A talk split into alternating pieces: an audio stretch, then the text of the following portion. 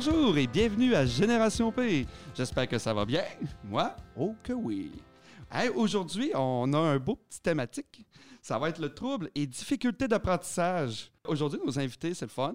On a un jeune, Nicolas Bellet. Salut Nico, ça va bien? Oui, toi?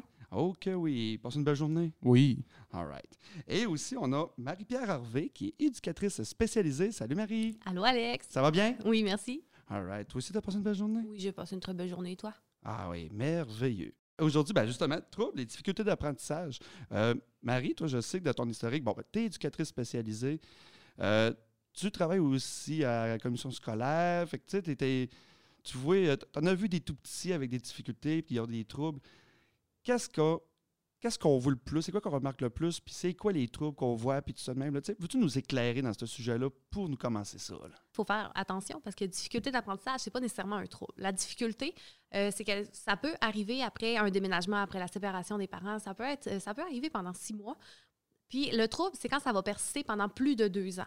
Donc, c'est vraiment le petit bémol à faire par rapport euh, aux difficultés puis aux troubles. Euh, après ça, pour ce qui est de qu'est-ce qu'on voit le plus souvent, ben, on a les cinq grands 10. On a la dysphasie, la dyslexie, la dysorthographie, euh, la dyscalculie, puis là, il m'en manque un. En tout cas, on a cinq disques, il m'en manque un. Ah, il va sûrement revenir tantôt. c'est ça. Fait que euh, c'est pas mal avec ça. On voit beaucoup, beaucoup de dyslexie, dysorthographie. Dans le fond, la dyslexie s'accompagne habituellement d'une dysorthographie, mais on peut être dysor- dysorthographe sans nécessairement avoir une dyslexie. Donc, un trouble euh, avec euh, l'identification des mots euh, à la lecture. Puis, est-ce que tu avais une autre question? Je suis pas sûre Ah. d'avoir tout répondu, là. Ah, mais c'est bien. J'aime ça en plus que tu m'expliques un peu les grands termes comme tu as dit dysphasie. Dysphasie, je pense, c'est troubles de langage. C'est tout ça? Bien, on a deux volets. Dans, le, dans la dysphasie, on a le côté verbal, que ça peut être difficile de faire une phrase. Donc, euh, de dire au cerveau, OK, là, ma, ma phrase, il faut qu'elle sorte dans le bon ordre. Euh, le mouton danse dans le pré. Le mouton, il aime ça danser. OK? Après ça, on a la, dyspraxie verbale, comme j'expliquais. Puis on a la dyspraxie euh, motrice, que ça va être une difficulté vraiment à aligner les mouvements dans notre, euh, dans notre journée. Tu sais, comme ouvrir une porte pour quelqu'un euh, neurotypique. Donc, une personne dite normale, j'aime mettre les guillemets là-dessus. Ça va être beaucoup plus facile. On fait juste comme, OK, il faut que j'ouvre la porte. Fait que là, je vais ouvrir la porte. Tandis qu'une personne avec une dyspraxie euh, motrice, va falloir qu'elle se dise, OK, je dois tendre mon bras, tourner la poignée, tirer sur la porte. Donc, c'est ça qu'on peut voir. Après ça, la dysgraphie, c'est avoir de la difficulté à aligner euh, un texte dans, un, espace donné. Euh, la dyscalculie, c'est de la difficulté avec les chiffres. Donc, un 9 peut devenir un 6, un 3 peut être tourné de côté. La dysorthographie, ça va être de la difficulté à l'écriture. Donc, vraiment, l'écriture des sons, ça peut être plus difficile. Donc, c'est pas mal ça pour nos 10. Hey, c'est merveilleux.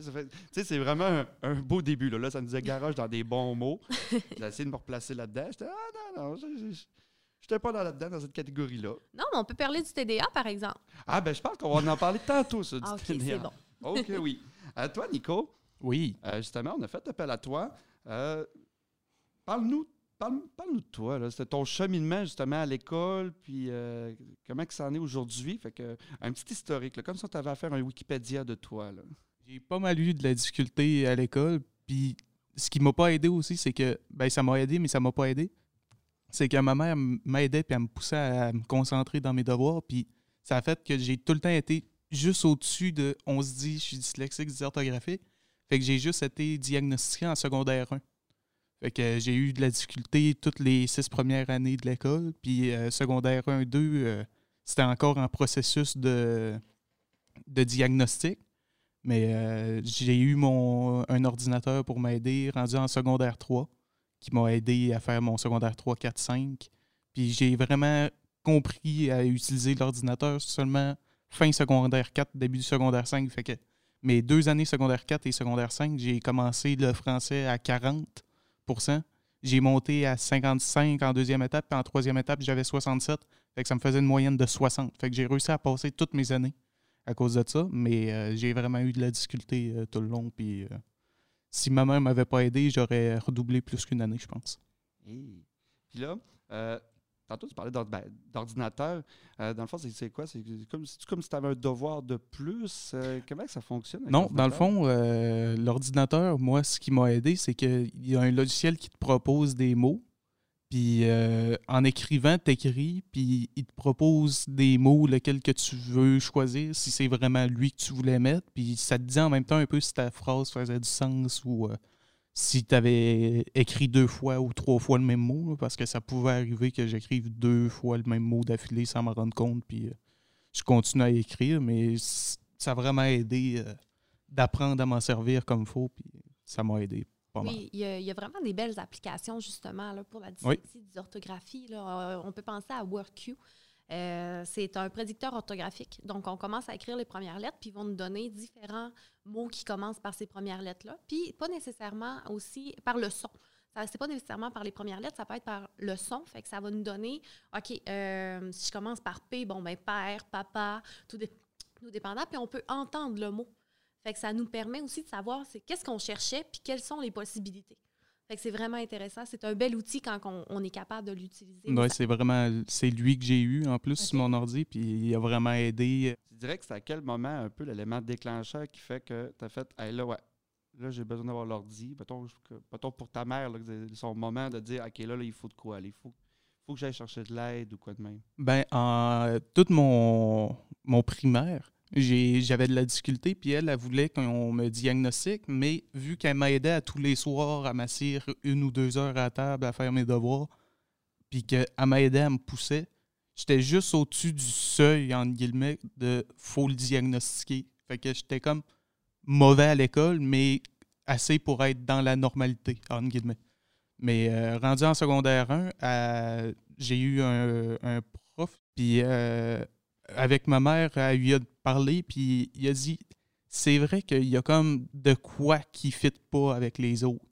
Fait qu'on a commencé le processus pour le diagnostic, puis euh, ça a sorti, puis j'ai. En secondaire 2, c'est là que le second. Le... J'ai oublié comment ça s'appelle.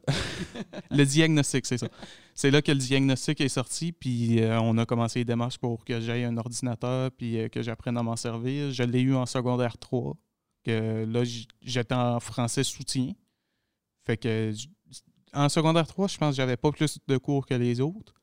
Après ça, en secondaire 4, au lieu d'avoir 6 cours de français, j'en avais 8. Puis en secondaire 5, au lieu d'avoir 6 cours de français, j'en avais 10. Fait qu'il y avait deux journées dans la semaine que je passais un avant-midi ou un après-midi avec juste du français. Mais mettons, à l'école, là, euh, tu sais, tes, tes enseignants ou tes enseignantes, euh, à tes débuts, tout ça de même, euh, étais-tu patient avec toi là-dedans? Est-ce que est-ce que t'étais- tu te sentais épaulé à l'école? euh? Oui, euh, quand même. Vu que j'avais un peu de difficulté, ben un peu beaucoup, vu que j'avais de la difficulté, mes profs m'aidaient pas mal. Mais euh, c'est vrai qu'il y a des fois en haut primaire, les cahiers qu'on apprenait à écrire, des fois j'avais de la difficulté, puis je voyais les autres qui étaient rendus au dernier cahier, j'étais encore au premier. Puis ça, je trouvais ça plus plate un peu parce que je voyais les autres avancer, puis moi j'avais de la difficulté, puis à former les lettres comme faut. Puis encore aujourd'hui, j'écris tout croche, mais je suis capable de me lire au moins. Mais euh, les profs m'ont quand même beaucoup aidé euh, dans tout ça, surtout au secondaire. Puis aujourd'hui, comment ça va? Ça va bien. Le- écrire une phrase sans faute, je pense que ça n'arrive pas encore, mais je suis capable, surtout avec l'ordi, j'ai, comme mémorisé les mots un peu plus, ils ressemblent à quoi. Les voir bien écrits sur l'ordi, ça me ça a comme un peu plus collé dans ma tête. Fait que des fois, j'écris une phrase, je regarde, puis là, je vois, ça, je pense que c'est pas le même. Je le corrige, je le montre à ma mère, puis elle me dit, c'est ça. Ça, ça s'est amélioré, mais euh, j'ai encore de la difficulté. Puis euh, aujourd'hui, surtout vu que je fais plus de français euh, au moins une fois par semaine à l'école, que je suis rendu sur le marché du travail, je pense pas que ça va plus s'améliorer que ça. Marie, on dirait que, ben, tu sais, comme Nicolas il vient de parler, ça s'est issu comme au début secondaire, puis on dirait que dans, de moi, dans mon temps, on dirait que c'est comme si ça n'existait pas un peu euh, au secondaire ou au primaire, euh, du monde qui avait des troubles, des difficultés, mais dans le fond, c'est parce qu'on ne le savait pas. Es-tu d'accord avec moi là-dessus? Ben, je te dirais que c'était plus méconnu. Euh, de nos jours, on en parle plus. Il y a beaucoup. Quand j'étais jeune, euh, ben là, pas 40 ans non plus, je suis rendue à 25. Mais il y avait une éducatrice spécialisée dans, toute l'école, puis on était 600 élèves. Maintenant, on en a une dizaine pour, une 600, élèves- pour 600 élèves. Donc, tu sais, on s'entend que, premièrement, les troubles sont mieux connus, plus faciles à diagnostiquer. On est mieux formé aussi pour euh, voir un peu les, les- les- indices qui vont nous mener vers un trouble ou encore une difficulté. Une difficulté. Puis on est aussi plus on est un peu plus. Je dis pas que c'est merveilleux, mais on est un peu plus outillé pour aider les jeunes là-dedans. C'est quoi les indices qui nous mènent à penser qu'on a soit une difficulté ou un Ben, trouble? Euh, moi, je pense à, supposons, quelqu'un qui va écrire un texte, puis que dans le, dans le même texte, il y a cinq fois le mot maison. Mais maison, il peut être écrit avec un E accent grave, il peut être écrit avec un AI, il peut être écrit. euh, euh, quand il est écrit cinq fois différemment avec un Z, habituellement, ça nous donne un indice. Là, il faut que les fautes se, se répètent quand même longtemps. Euh, ça peut être euh, difficulté à mettre des idées aussi. Comme je disais tantôt, le trouble se diagnostique après deux ans de difficulté. Donc, quand on commence à, voir qu'il peut avoir des difficultés, il faut valider. Une fois que c'est validé, on met euh, difficulté. Deux ans plus tard, on peut mettre trouble. Donc, à partir du moment qu'on a trouble, on peut commencer à faire les démarches pour avoir un ordinateur. Donc, tu sais, le processus est un peu long. Mais une fois qu'on a l'ordinateur, c'est très aidant. là. Toi, Marie, tu es pas mal un peu sur le terrain. Si tu avais à me faire, un, mettons, un top 3 de ce qui ressort le plus euh, dans les troubles ou les difficultés Oui. auprès des jeunes, là, tu dirais que c'est quoi? Bien, on a le TDAH qui rend en top 1. Ouais. numéro 1. Après ça, j'irai avec euh, dyslexie puis dysorthographie. C'est vraiment les troubles qu'on voit le plus fréquemment. Euh, je vais me rajouter un 4, euh, ça va être la dyspraxie. Donc, euh, plus ça va. Maintenant, ça a un nouveau nom, c'est le trouble euh, développemental de la coordination. Ben, on, on va en parler. On va tomber dans le sujet du, du TDAH, Marie. Bon, explique-moi ça comme du monde. Là, pour, pour, mettons, du monde là, que- qui, sont TDAH puis qui viennent de, tom- de tomber dans la lune, puis qui reviennent, fait comme, OK, c'est quoi vraiment, là? C'est quoi le vrai terme? Donc, euh, trouble déficitaire de la- de, de l'attention avec ou sans hyperactivité. Donc, on a vraiment la, la facette trouble de l'attention. Donc, la personne va être un peu plus dans l'urne, elle va être assise à sa place, elle ne sera pas dérangeante pour les autres, mais elle va être dérangeante pour elle-même. Donc, une mouche qui vole, elle va faire écureuil, elle va regarder. Après ça, euh, on a aussi le côté plus hyperactivité. Donc, c'est carrément deux facettes différentes. Ce ne sera pas les mêmes, les mêmes critères diagnostiques, mais ça fait partie de la même chose parce que c'est la même, le même, la même, pardon, excusez-moi, la même partie du cerveau qui est euh, affectée, si je peux mettre entre guillemets. Euh, c'est le lobe préfrontal, dans le fond, qui va manquer euh, des, des connexions entre les neurotransmetteurs. je reviens sur le fait qu'il faut parler facilement. Euh, donc, on a l'hyperactivité qui, vient avec de l'impulsivité, de la difficulté dans la gestion des émotions. Euh, on peut aller aussi, euh, quelqu'un qui va bouger tout le temps, là, besoin de checker de la patte là, toute la journée. là. Ça, ça peut aller plus dans l'hyperactivité. Puis aussi, on a le mixte. Donc, le mix, ça va être autant côté attention, d'être- de ne pas être capable de s'asseoir et de faire une tâche, que du côté d'hyperactivité, que la personne a besoin de bouger. Donc, on a trois facettes du TDAH. Je suis justement en train de me dire que tantôt, je me disais, j'ai scoré 2 sur 4 sur Oxalis, mais finalement, c'est 3 sur 4. hein. Bon.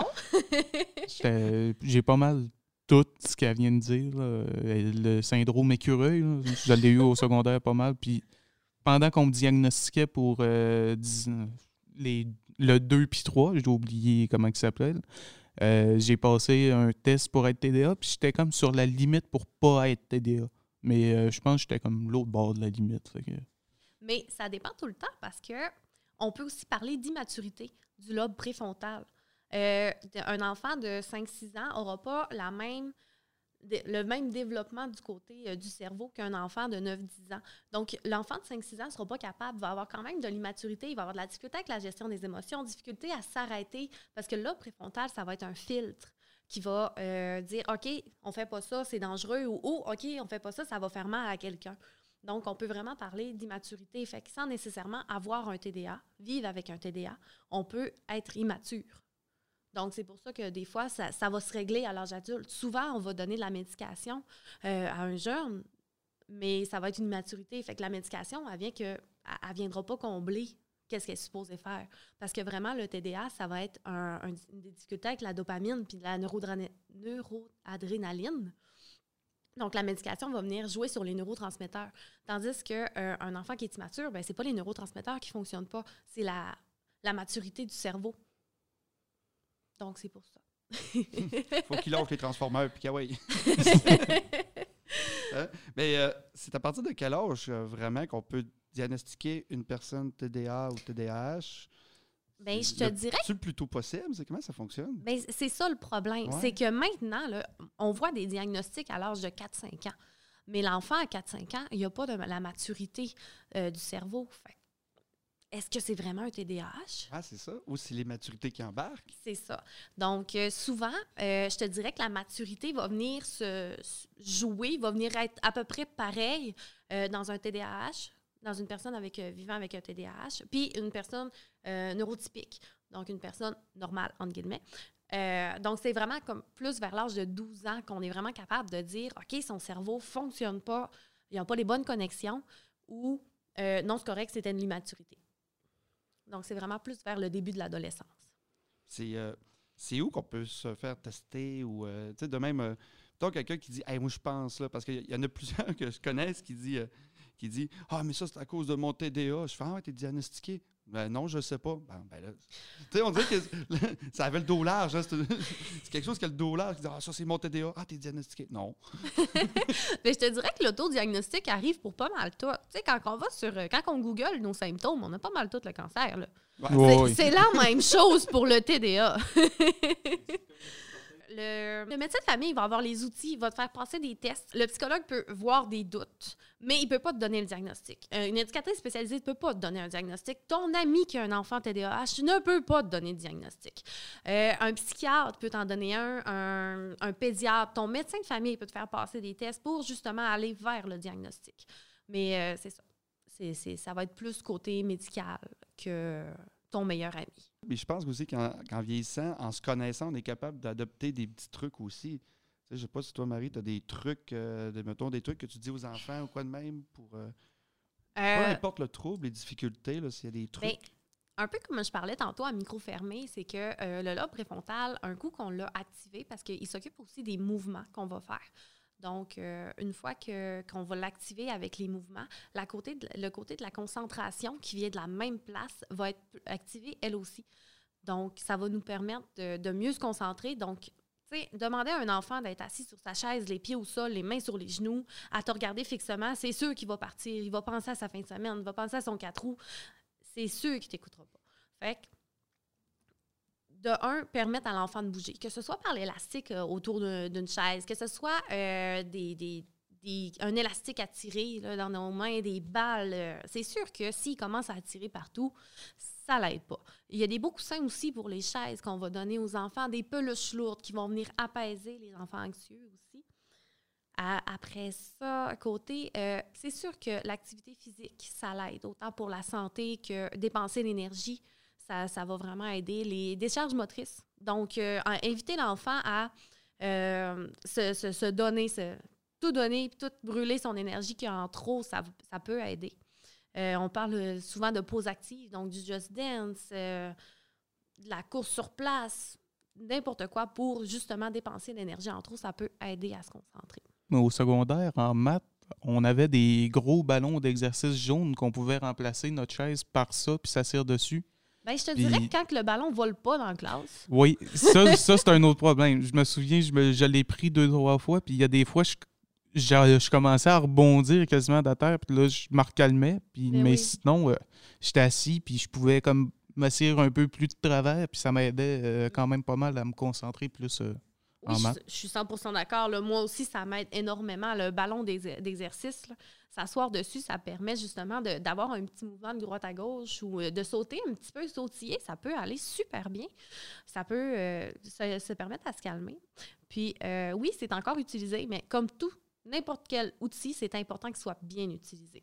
Donc, il faut qu'on qu'on ait montré qu'on ait mis des limites dans, euh, cet outil-là. Est-ce que toi, t'as eu- ça t'est déjà arrivé de, justement de, penser quasiment à arrêter ou que tu es démotivé parce que toi, par, toi, par chance, tu as réussi, tu as resté motivé, tu avais des bonnes notes, tu as réussi, mais ça t'a toujours arrivé de dire Hey, maudit que je suis animé, maudit que je t'écœuré. Tout mon secondaire, je te dirais, euh, je me disais, j'ai hâte de finir l'école puis de travailler. J'ai hâte de finir l'école. Marie, mettons là, pour des parents là, que- que- qui ont des enfants avec euh, des troubles ou euh, des difficultés, euh, tu sais, mis à part les faire jouer dehors, les faire brûler pour, pour avoir comme la paix, y a-tu d'autres trucs, mettons, là, que, pour les apaiser, les relaxer? Mis à Ben- part une, une respiration. ben, premièrement, là, quand on parle juste de trucs, euh, de se renseigner sur le sujet, c'est merveilleux parce que euh, souvent, on a une petite idée de qu'est-ce que ça peut être, mais on comprend pas tous les effets qu'il peut avoir. On a énormément là, de livres là-dessus. Euh, la boîte à outils off- offre plusieurs, plusieurs explications là-dessus, des beaux petits livres qui sont euh, pour les parents qui travaillent pas nécessairement dans le milieu. Fait que euh, les, les petits livres de boîte à outils, ça peut être merveilleux. Euh, je pense que ta mère est un exemple à suivre. Quelqu'un qui s'assoit avec son enfant tous les soirs. Depuis que tu en parles tantôt, ça me, ça me pogne au cœur. Je trouve ça merveilleux. Mes parents m'ont vraiment aidé là-dessus. Puis quand j'ai été diagnostiqué, j'en ai reçu comme des livres pour m'aider moi Mhm. à plus comprendre. J'arrivais chez nous, j'ai donné à ma mère, puis elle, elle pouvait passer la soirée. Mes parents pouvaient passer la soirée à les lire. oui, Puis moi, je les ai jamais lus. Ouais. Ça n'a pas aidé. tu demandes un résumé dans ce temps-là. oui. Je pense qu'elle m'en a fait quelques-uns, mais je Ah, suis même pas sûr de l'avoir écouté, malheureusement. Concernant aussi les troubles, les difficultés d'apprentissage, euh, j'aimerais connaître votre avis sur euh, la médication donnée aux jeunes dans, dans les écoles ou quoi de même. Les jeunes qui vont dans les écoles. Tu sais que vous en pensez un peu de ça? Moi, je n'ai jamais eu personnellement, Ouais. mais j'ai un ami avec qui j'étais dans mon français secondaire 5, que lui, il en avait, puis je pense que ça l'a vraiment beaucoup aidé parce que ça arrivait des journées qu'il le prenait pas, puis ça paraissait. Là, il, il était TDA, mais surtout H. S'il prenait pas sa médication, je me souviens, il shakeait pas mal sur sa chaise. Mais euh, s'il le prenait, il était calme, puis ça allait bien. Ah, c'est ça. Ben, c'est pour ça que je pose la question, parce que des fois, il y a souvent des parents qui s'entêtent à dire Ah non, moi, mon enfant ne prendra pas de médication, je veux pas. Mais tu sais, Mais quand on comprend d'où vient le TDAH, ça peut aider. Tu sais, quand on comprend que c'est euh, des troubles dans les neurotransmetteurs dans le cerveau, puis que la, la, la médication vient équilibrer les neurotransmetteurs, donc euh, les petits messages qui vont se faire entre les neurones, ça peut enlever énormément de préjugés. Oui, c'est de la médication qu'on va donner à un enfant. Euh, non, ça ne le droguera pas. C'est là pour l'aider, pour rééquilibrer son cerveau. Euh, Il y a un livre merveilleux qui s'appelle Mon cerveau a besoin de lunettes. On compare ça à une personne qui vit avec de la myopie. Donc, la personne qui vit avec de la myopie a des lunettes parce qu'elle en a besoin. Donc, une personne qui a euh, besoin de médication pour arriver à se calmer, même si la personne a fait du, karaté cinq fois par semaine, ça se peut que ça ne l'aide pas, là. Donc, euh, c'est ça, la, médication peut venir combler. Je ne dis pas que dans tous les cas, c'est nécessaire. Malheureusement, il y a beaucoup d'effets secondaires. Donc, chez certaines personnes, ça peut passer comme dans du beurre, puis on voit une énorme, énorme différence. C'est le jour et la nuit. Puis, euh, chez d'autres, que malheureusement, les, les effets secondaires vont être longs. Euh, ça va être difficile. C'est ça qui va rendre la, médication plus difficile, plus, difficile à prendre. Mais euh, ça peut aussi être une question de molécules. Tu sais, il y a différentes molécules pour venir dans la médication pour venir équi- rééquilibrer. Donc, ça peut prendre du temps avant de trouver la bonne médication. Puis, toute médication qui va jouer dans le cerveau, ça prend six semaines avant de faire effet. Donc, c'est pas en donnant une médication euh, une semaine puis faire comme OK, genre ça marche pas. Bon, mais ça prend six semaines avant de faire effet. Puis on a aussi la fameuse question du est-ce que j'arrête la médication pendant la fin de semaine? Oh mon Dieu! Sincèrement, euh, comment ça fonctionne? C'est que justement, étant donné que ça prend six semaines avant de faire effet complètement, là, donc on a le coco qui fonctionne super bien. OK, il a pris sa médication le vendredi matin. On arrive le samedi matin. La médication du vendredi, jeudi, mercredi fonctionne encore. On arrive le dimanche. Là, ça fonctionne un petit peu moins parce que samedi, on n'a pas pris. On arrive le lundi. Là, là, c'est pas de médication le dimanche, pas de médication le samedi, puis c'est la médication du vendredi qui est supposée faire effet. Ça- fait tout qu'un trou. Puis je te dirais que ça reprend vraiment du temps avant de se rééquilibrer. Donc, non, le parent ne voit pas une grosse différence à la maison. Mais lundi matin à l'école, ou au camp de jour, ou c'est- pas nécessairement plus facile pour l'enfant. Puis ça, de créer des pauses comme ça, c'est peut-être pas la meilleure chose. Je suis pas médecin. Faut regarder avec le médecin, mais selon moi, c'est pas la meilleure Ah, chose. ça, c'est comme ça serait faire du basic puis pas de chaîne. Là, tu sais, pendant une période, tu quand tu pédales puis que ta chaîne est tombée, tu dis Ah non, on va, on va s'en rétablir puis tu repédales pas de chaîne. Hey, pour conclure, ouais, si, mettons, là, vous avez con- un conseil à dire à des jeunes qui ont des troubles ou difficultés d'apprentissage, ça serait quoi vos plus beaux conseils que vous auriez à y dire? Toi, Moi, je dirais, euh, t'as trouvé une activité ou un passe-temps que t'aimes ou que t'adores. Pour moi, ça a pas mal été jeux vidéo, pour être honnête.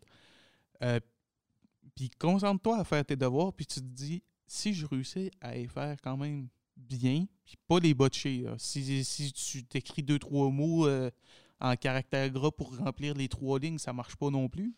Mais fais ton devoir, puis après ça, tu te récompenseras, puis ça va t'aider. Moi, ça m'a aidé en tout cas. Surtout avec mes parents qui me poussaient à faire tes devoirs, après ça, tu te récompenseras, tu auras du fun. Fait que, oui, tu te dépêches de les faire, mais en même temps, tu prends le temps de les faire. Parce qu'après ça, tu as le goût. C'est comme en arrivant du travail, à cette heure, à la place de faire mes devoirs, je fais mon lunch pour le lendemain. Après ça, je peux aller relaxer. Fait que ça me récompense. J'arrive, je fais mon lunch, je, descends dans ma chambre, puis je relaxe. Fait que ça m'a beaucoup aidé, surtout avec mes devoirs. J'arrive, soit je, vais faire euh, je vais jouer dehors ou je vais faire de quoi avant le souper. Après le souper, je m'assis ou avant le souper en arrivant, je m'assis, je fais mes devoirs. Puis après ça, je me, je me repose, je fais ce que je veux, je passe du temps avec des amis. Puis surtout, euh, au, secondaire, à Jean Dolbeau, il y avait l'école après 16, que bien souvent je restais, je faisais mes devoirs, je pouvais aller voir mes profs si je voulais en même temps. Tu fais tes devoirs, tu joues une game de poule après, parce que, puis après ça, tu t'en vas chez vous, puis t'es bien. Ça, Marie? Moi, je dirais que t'es pas tout seul. Euh, Il y a du monde pour t'aider, puis il y a une façon euh, qu'on peut trouver. Là. Tu peux aller voir des intervenants, tu peux. T'es pas tout seul là-dedans, puis vas-y, fonce, fais qu'est-ce que tu es capable, puis ça va bien aller. All right. Hey, je vous remercie beaucoup. Fait que je te remercie beaucoup, Nicolas Bellé. Fait plaisir. Hein? Je te souhaite une belle fin de journée, une belle soirée. Merci. Hein? À toi aussi. Bah ouais, ça, tout le temps. Ouais, Un autre fait- petit film. Ah ouais, ouais, ça, ouais. Écoutez mes petits films. Euh, Marie-Pierre, ben, merci beaucoup. Mais ça fait plaisir. Merci beaucoup. C'était, euh, il y a plusieurs mots que j'ai pas compris, mais je faisais des, hoche- des hochements de tête en disant ouais, ouais, ouais, ouais. Mais c'était super. Euh, ben, merci beaucoup euh, à vous deux. Je voudrais aussi remercier euh, le Carrefour Jeunesse Emploi pour ce merveilleux podcast de Génération P. Je voudrais aussi remercier la Télé du Haut-du-Lac pour les studios d'enregistrement. Donc, à vous toutes, je vous dis à bientôt. Je m'appelle Alexandre Boudreau. Ciao!